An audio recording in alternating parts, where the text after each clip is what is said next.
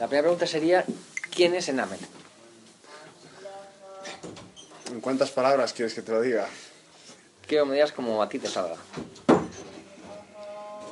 Bueno, yo diría que soy una persona, de hecho lo venía pensando de camino aquí, soy una persona que no me gustan demasiado los convencionalismos, aunque me adapto a ellos, eh, porque facilita un poco el entenderse con la gente.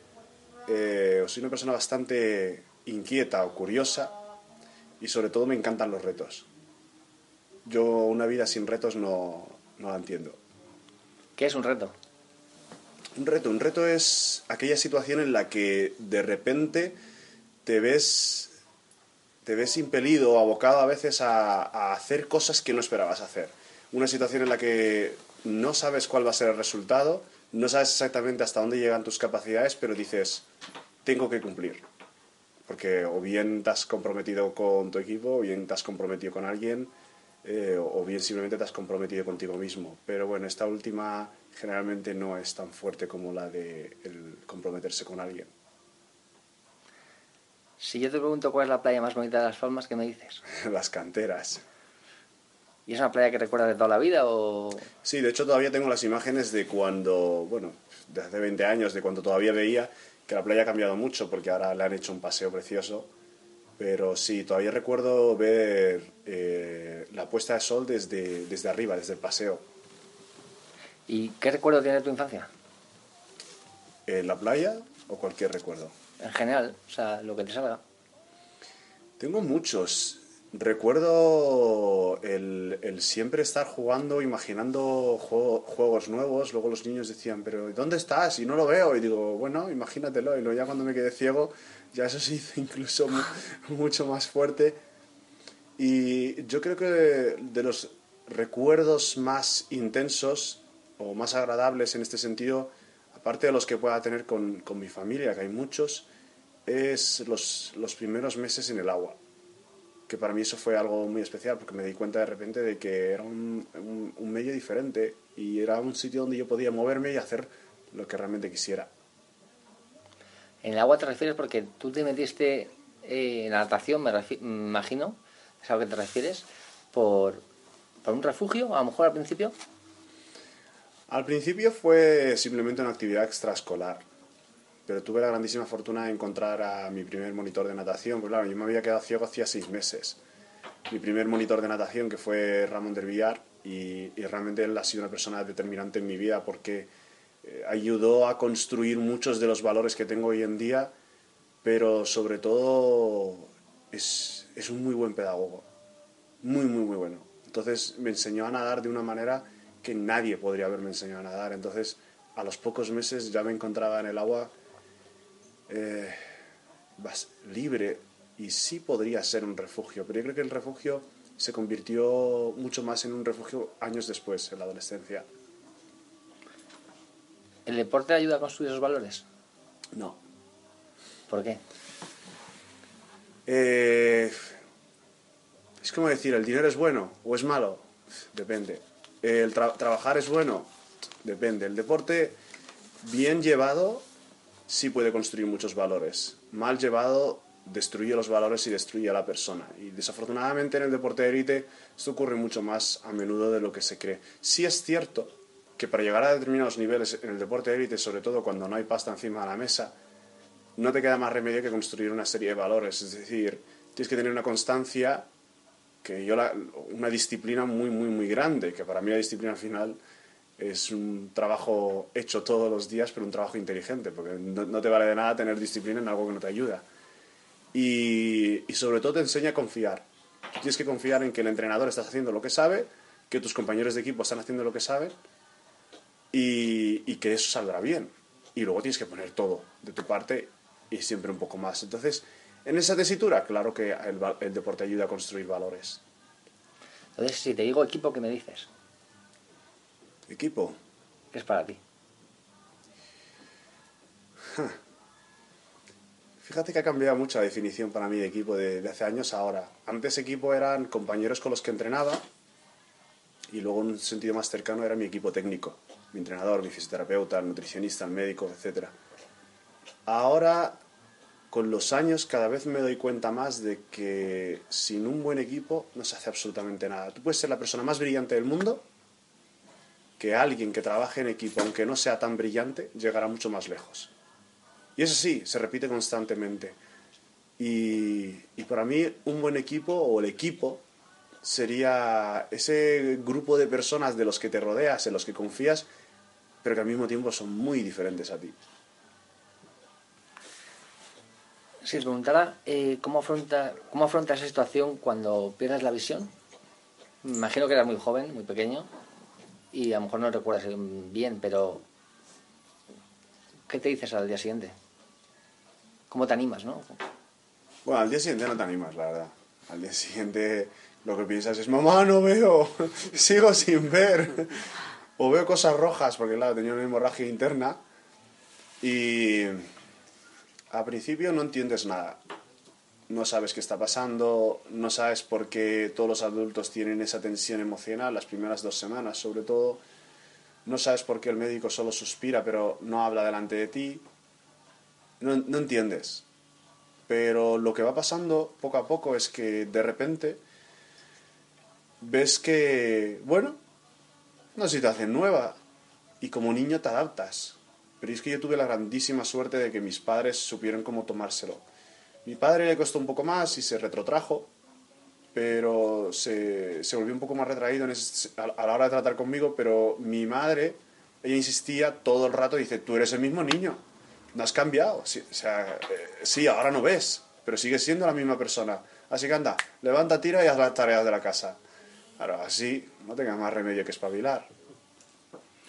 Tú eres una persona que, si tenemos que definir, la palabra superación entra en esa definición. O sea, has superado todos los retos prácticamente que te has propuesto. ¿Qué es superación? Aquí entrevisto yo. eh, ¿Qué superación? Pues para mí, no sabría qué decirte, es eh, ponerte un objetivo y, y cumplirlo. El objetivo que tú quieras, ¿no? Al final yo lo veo así. Hmm. No sé qué opinas. El objetivo que tú deseas, lo que tú quieres hacer realmente. Y puede ser personal o profesional. Dentro de esa definición... Superarse a ti mismo. Superarse a uno mismo, ¿no? Exacto. Dentro de esa definición, la superación en ese sentido tiene dos caras. Como todo, ¿no? Como decíamos antes. Puede entrar a conquistar a una mujer, ¿eh? Es un objetivo de superación. A eso me refiero. Puede ser cualquier cosa, pero pues si solo lo ves como el objetivo, lo que suele pasar es que de repente consigues el objetivo, pasan unas semanas y miras a tu alrededor y dices, ah, vale, y esto era todo. Y esto ocurre cuando bates un récord del mundo. O sea, ¿qué hay más que un récord del mundo? Pues terminas, bueno, ¿qué hay más? Facturar 20 millones de euros. Bueno, también. O conseguir la familia que, que tú siempre has querido. O sea, objetivos que puedan ser mayores que los anteriores siempre podemos encontrar. Pero lo que quiero decir con esto es que si la superación no la medimos en el día a día, es, corremos el peligro de alcanzar la meta y sentirnos vacíos. Entonces, más que superación, a mí la palabra superación sí que es verdad que la utilizan mucho, e incluso yo la utilizo, es muy buena para el marketing, pero yo hablaría más de realización. Porque te vas autoconstruyendo a ti mismo cada día. Con todo lo que haces, con, con cómo actúas, con cómo eh, vas de un sitio a otro. Te voy a poner un ejemplo. Eh, yo salí bastante pronto de mi casa hoy para llegar aquí puntual a las 6. Sí. Y cuando llegué a la rotonda del Bernabéu me perdí. Había tantos cruces, tantos coches, Claro, hoy en día ya no puedes preguntar a alguien, oiga, está en verde, porque la gente va mirando el móvil, la gente no escucha o lleva los auriculares. Y de repente me perdí. Y dije, coño, a mí esto, esto no me suena. Vuelvo para atrás. Digo, bueno, tengo dos soluciones. Cojo un taxi y voy. Y de esa manera llego. Pero perdería la oportunidad de ver si soy capaz de llegar. Para memorizarlo para la próxima vez. Entonces, ahí siempre entras a evaluar dos valores el de tengo que llegar puntual o el que me puede aportar a mí el hacer esto hoy. Si me, si me rindo y cojo un taxi, para otra persona es bueno, pues cojo un taxi, pero para mí es me he perdido y he cogido un taxi. Y eso puede suponer que eso me afecte a otras áreas de mi vida, porque al final todo lo que hacemos en un área afecta a las demás. Es la teoría de los vasos comunicantes, porque es real. Si tú cambias eh, la cantidad de líquido en un vaso, cambia automáticamente el líquido en todos los demás, ¿no? Pues esto es igual. Nuestro cerebro no entiende de, bueno, esto solo lo haces mal en este área, no te preocupes, ¿eh? Y te da una palmadita en la espalda. No, todo eso, esa pequeña actitud que tomamos en una cosa, te puede afectar al día siguiente en otra. Y eso para mí es, es, sería más bien eh, la superación o la realización. Y es muy difícil de mantener. ¿Y ¿No crees que la superación puede ir, bueno, puede ir no, sí, puede ir unida a la realización? Por decir, Es parte, sí. realizarse es un objetivo Superarse, a, sí, a es largo plazo y al final tú tienes muchos pequeños objetivos que tú Eso. vas superando día a día. Justo. Ahí es a donde iba. Ahí es donde iba, los pequeños objetivos. Porque si solo marcamos uno grande, estamos vendidos. ¿Qué le decías a otras personas en ese momento, en esos momentos más difíciles que creían que no eres capaz? Que yo no era capaz. Uf, pues en algunos momentos decía, tenéis razón, es verdad, pero cada vez que lo decía había algo que me ardía dentro. Es como un fuego que te empieza a quemar y, no te das cuenta, pero cada vez quema más y quema más y quema más hasta que un día explotas. Porque yo desde, desde que me quedé ciego lo que tenía muy claro es que yo quería vivir como los demás niños, luego que quería vivir como el resto de personas. Y ya cuando me hice la promesa a mí mismo de no volver a autolamentarme nunca más, podía quejarme, puedo llorar, puedo darle cabezazos a la pared, que alguna lo he hecho, eh, mil cosas, ¿no? Pero nunca autolamentarme. Desde que acepté eso, cada vez que alguien me dice no puedo, tuve una época de luchar, de decir, ¿por qué no me dices que no puedo? Yo claro que puedo, y puedo hacer lo mismo que tú, bla, bla, bla. Ahora simplemente digo, vale, si es lo que tú crees, pero luego tienes que probarlo. Entonces, creo que se prueba mucho más con actos que con palabras. Hay que demostrar. Siempre. Si no, las palabras se las lleva el viento. Hay mucho fantasma por ahí, ¿no? Que habla mucho y no hace nada. Demasiado. Desafortunadamente o afortunadamente vivimos ahora mismo en una época en la que es muy fácil hacer marketing. Es muy fácil venderse. Y además estamos en la sociedad esta que les llaman los, los millennials, les llaman ahora. Sí. Que mm, básicamente es un mundo de apariencias. La gente tiene unas fotos en Facebook que alucinas, casi parecen profesionales. Toda su vida es maravillosa, es feliz, entonces claro, los demás empiezan a mirarlo y dicen, joder, qué vida tiene ese. Y está comprobado, cuantas más horas pasemos en el Facebook, mayor es la probabilidad de depresión. Porque claro, sin darte cuenta te comparas y dices, ¿y esta mierda de vida que tengo yo? O sea, me va mucho mejor en el trabajo. Tengo una familia que me quiere. Pero tú has visto las vacaciones que tienen esos y tú has visto lo bien que les va. Y es que, claro, nosotros discutimos con nuestra familia, discutimos con nuestros compañeros de trabajo y discutimos incluso con nosotros mismos y ves todo constantemente esas imágenes y esa proyección, ¿no? Esos me gusta, esos comentarios y bla, bla, bla. ¿Qué pasa? Que es gratificación inmediata todo el rato. Todo el rato.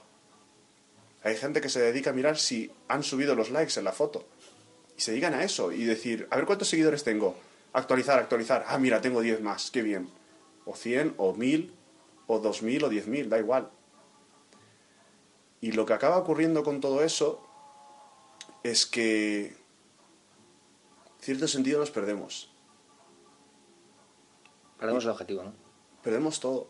Perdemos objetivo y sobre todo perdemos quiénes somos, porque ya dejamos de saber quiénes somos. Somos lo que los demás esperan y somos la, el, reflejo que los otros quieren. Entonces, cuando ya te has perdido demasiado, lo que empiezas es a inventarte cosas. Entonces, lo que tú decías, ¿no? Hay mucho fantasma.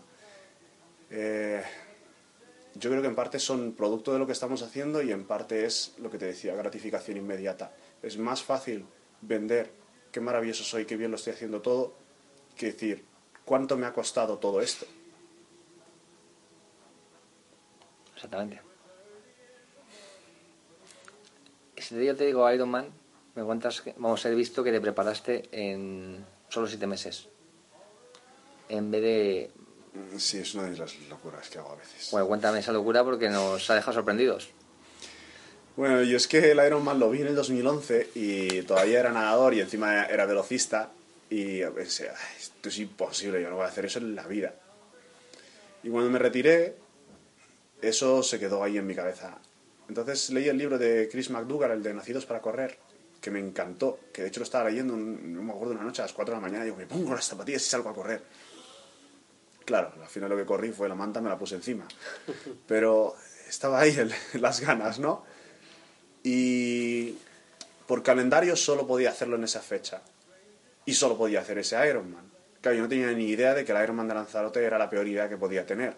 Y que siete meses no era lo adecuado. Pero claro, cuando ya has dado tu palabra y dices en todos lados, voy a hacer un Ironman, voy a hacer un Ironman, pues al final o tienes que encontrar a alguien que te ayude a hacerlo. Y bueno, encontré a, al que había sido director, eh, de la, o sea, seleccionador nacional de triatlón durante muchos años y director eh, deportivo del Comité Paralímpico. Y estoy hablando con él y se lo dije y me dice, tú estás loco, no se puede, no sé qué, tal y cual.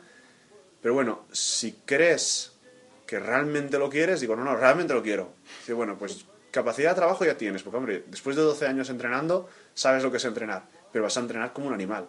Digo, sí, sí, sí, sí, encantado. Ay, amigo. El caso es que empezamos a entrenar y, y me encantó, porque era algo completamente distinto a nadar. Podía pasarme horas en la bicicleta, me decía, tienes que hacer eh, mucho tiempo en el rodillo. El rodillo es eh, lo que pones en casa y pones la bicicleta encima. ¿Tú has, ¿tú has hecho rodillo? Sabes que a la mayoría de la gente no le gusta, Estás ahí en casa y, y, mucha gente dice más de una hora y media es difícil aguantarlo. Yo me eché ahí, mi, mi récord fueron 4 horas 28. Pero claro, claro, yo un día me dice, tenía un entreno a la semana que era todo lo que puedas dar. Y claro, yo siempre que hablaba con él los sábados, que era el día que hacía este entreno, y decía, he hecho dos horas. Uf, pues nosotros venimos de hacer cinco horas de una, una tirada de cinco horas en bici. Y decía, joder, qué mierda que soy dos horas y media. Y ellos otro tanto, ¿no? O sea, cuatro horas y media, cinco, cinco y media. Y ya, me mantuve haciendo tres varias semanas y un día dije, cago en todo, esta vez sí que lo voy a hacer. Me subí a las nueve de la mañana a la bici. A la una y veintiocho me bajé y le escribí, le dije, cuatro horas veintiocho, dijo, muy bien, por fin ya te veo ahí entrenar en serio. Claro, lo conté en el equipo después me dicen, tú estás loco. el cabrón no dijo nada, dice, yo no le digo nada, que entrenes y total, luego vamos a ir juntos en la bicicleta del tándem, mejor que le sobren fuerzas a que le falten. Pero me gustó mucho porque me daba la oportunidad de hacer otra cosa que me encanta, que es ver documentales y ver películas. Así que yo me las ponía ahí, me ponía a pedalear a los ritmos que me pedía y ya está. Entonces... Te voy a preguntar, ¿Qué tiene todo esto de mental? Todo.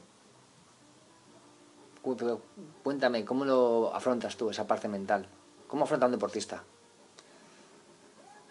Bueno, la verdad es que necesariamente, hablabas antes de los valores, si el deporte te los da.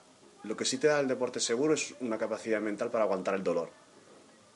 Porque en el entreno se sufre todos los días. No digo que te duela, digo que se sufre porque hay muchos días de sufrimiento, de que te duele todo el cuerpo, llegas mal al entreno, llegas sin ganas y hay que entrenar. No es eso de, bueno, oye, que me voy a poner de baja. Pero ¿sabes lo que piensas cuando descansas ese día? Tu rival está entrenando. Y si tú no lo piensas, tu entrenador te lo dice. Entonces, pase lo que pase, hayas dormido o no hayas dormido, hayas comido bien o no hayas comido bien, tienes que entrenar. Siempre. Así que aprendes a aguantar parte de ese dolor. Pero eso solo te hace buen deportista. Si quieres ser un deportista así que compite a alto nivel y que incluso llegas a estar en la lucha de las medallas, tienes que hacer algo más. Y es, a veces, a pesar del dolor, hacer un poquito más de lo que el, entrenador te pide. ¿No? Y ahí ya te marcarías como eso que se habla tanto, ¿no? Lo que estábamos hablando antes de la superación y esa fuerza de voluntad, etcétera, etcétera. Pero eso solo te hace estar en la lucha por las medallas. Y una cosa, que se... Perdona, verdad, que te he cortado. Pero si quieres ser realmente extraordinario, ahí es cuando tienes que entrenarte mentalmente. Y la diferencia es que el deportista extraordinario no te puedes limitar solo a entrenar y sufrir entrenando, sino que tienes que aprender a utilizar ese dolor, a gestionarlo, a convertirlo en fuerza. Y es más, cuando peor estés y tú ya no puedes levantar la mano del agua porque te duele mucho el hombro, tienes que encontrar la manera de bloquear ese dolor y seguir nadando. Y para eso tienes que encontrar un porqué. Y a partir de ahí, todos los días, entrenes o no entrenes, visualizar tu prueba. Visualizar cómo quieres hacer el próximo entreno. Visualizar cómo quieres caminar, cómo quieres hablar, cómo quieres pensar. Ese es el entrenamiento mental de verdad. El que llevas a todas las áreas de tu vida. ¿Qué se siente al representar a España en Juegos Olímpicos? Una puta pasada. es, es, es, es algo muy especial. Cuando te pones el chándal, a mí especialmente me daba igual, pues total, un chándal o otro, me podías decir que llevaba la bandera de España y te creo, ¿sabes? Que tampoco... Pero te pasas toda la vida viendo por la televisión o en las competiciones a otros escuchando el himno y dices, jo, algún día me gustaría. O cuando estás en el podio compartiéndolo con un ucraniano, un chino, un ruso, un americano y oyes el himno para ellos y dices, jo, algún día me gustaría que sea para mí. Pero el día que tú estás en una piscina y hay 17.000 espectadores y dicen, por favor póngase todo el mundo en pie para escuchar el himno de España y empieza a sonar, es, es indescriptible. Y yo todavía a día de hoy oigo el himno y yo me emociono. Yo también. Entonces, no, no, no te puedo decir, o sea, Mira que cuando he estado viviendo en Estados Unidos, algunos alguno de los entrenadores que entrenan a, a, deportistas americanos me, me, preguntaron, oye, ¿por qué no compites para nosotros? Tendrías la, no solamente la residencia, tendrías la nacionalidad, tendrías una beca y te facilitaría mucho la vida estando aquí. Y es que solo de imaginarme la situación de estar ahí representando un país que no es el mío, es que no, es que no, no ni que pensarlo. No, no, es difícil de explicarlo. Eh, llega un momento en el cual empiezas charlas de motivación, conferencias. ¿Cómo transmites a la gente que los desafíos y los sueños de cada uno se pueden cumplir? Y bueno, una, una pregunta antes, perdona. ¿Por qué de repente empiezas a, te surge empezar a dar este tipo de conferencias? Porque en España nos hace falta. España tenemos la creencia de que estamos por debajo de la media en todo, de que somos los últimos en todo, que en España no se puede hacer nada de calidad y estoy harto de escuchar ese mensaje. Estoy harto de escuchar que la gente, en lugar de quejarse de que la situación está difícil y se puede cambiar, se quejan de que es que en España somos así. Españoles teníamos que ser. Un poco de orgullo, por favor. ¿Sabes? Que me, eso es una de las razones principales. Pero la otra es porque creo que mucha gente acepta que, bueno, lo que consiguen es lo que consiguen, es lo que hay, es, estate contento con lo que tienes. Me da igual si están a un nivel social o a otro, no importa. Mucha gente, la mayor parte de la gente se conforma. Va a su trabajo por las mañanas, hace su trabajo a la manera que pueden y a lo que salga y lo que diga el jefe y vuelven a su casa y ven la tele o se toman unas cañas con los amigos o hacen un after work con lo cual te sientes súper bien porque dices, mira, hago equipo, te vuelves a tu casa con un ciego mayor que el que pueda tener yo, te tumbas y al día siguiente igual, igual, igual. Y creo que eso no es, no es vida, porque hay un, hay un motivador, no, no recuerdo ahora mismo cuál era, que decía, el día que estés en, tu cama de hospital a punto de morir no vas a pensar, ojalá hubiera pasado más horas en la oficina, ¿no? creo que la vida es mucho más de lo que, de lo que aceptamos. Esa es una de las razones principales. ¿Cómo la transmito? Pues... ¿Te cuento mis secretos o qué? No, me acaba de transmitir muy bien con lo que me has dicho, pero vamos, si quieres añadir algo. Creo que lo más importante es hacer que la gente se identifique con un mensaje, se identifique con lo que estás contando. Y eh, al principio cuando empecé a dar charlas hablaba de, del deporte, mucho del deporte, solo del deporte, me di cuenta que la gente se iba con esa sensación de, ah, cuánta admiración, pero eso se evapora. Entonces, mi, mi, objetivo principal cuando doy una conferencia es que la gente se quede al menos con un mensaje. Entonces, utilizo muchos chascarrillos y mucho humor y cuento historias y, y el objetivo es ese, que la gente se identifique. ¿Es el hombre capaz de todo lo que se proponga? No. ¿Estás seguro? Creo que hay veces que nos proponemos cosas que luego nos damos cuenta que o bien realmente no las queríamos, entonces cambiamos de idea, o bien nos hemos exce- excedido en nuestras previsiones. ¿Y qué consejo le darías a una persona que a día de hoy está luchando por su sueño? Bueno, le preguntaría primero si tiene un plan, porque un sueño sin un plan es simplemente una idea de sofá. Y, y luego lo que sí que le aconsejaría es que no se empeñe en seguir el camino que se ha trazado. Hay que ser muy, muy flexible y sobre todo buscar rodearse de la gente adecuada. Hay una pregunta más que me de enseñar que te la haga, porque se, nos había, se me había olvidado aquí entre una y otra. Esa es una frase complicada, pero ¿consideras que la, ce- que la ceguera te ha ayudado a sacar lo mejor, lo mejor de ti? Sí. ¿Por qué? Yo si no me hubiera quedado ciego estaría viviendo con mi familia probablemente en Canarias y bueno, a las opciones que tuviera, pero no habría aprendido a nadar, no habría aprendido a- a- en este mundo del deporte y sobre todo no habría intentado buscarme la vida de la manera en que lo he hecho. Entonces yo sí que creo que he sacado lo mejor de mí mismo. Por eso digo lo de ganar a ceguera. Realmente en esa frase contiene todo lo que hemos hablado ahora. Pues oye, nos ha gustado mucho la entrevista. Muchas gracias. Eso es todo. Y ¿Qué te ha parecido? ¿Te ha gustado a ti? A mí sí, me ha gustado. Esto ha sido una lluvia de ideas aquí entre todos. Pues sí, me ha, Ha sido- gust- ha me ha gustado mucho. Ha sido diferente.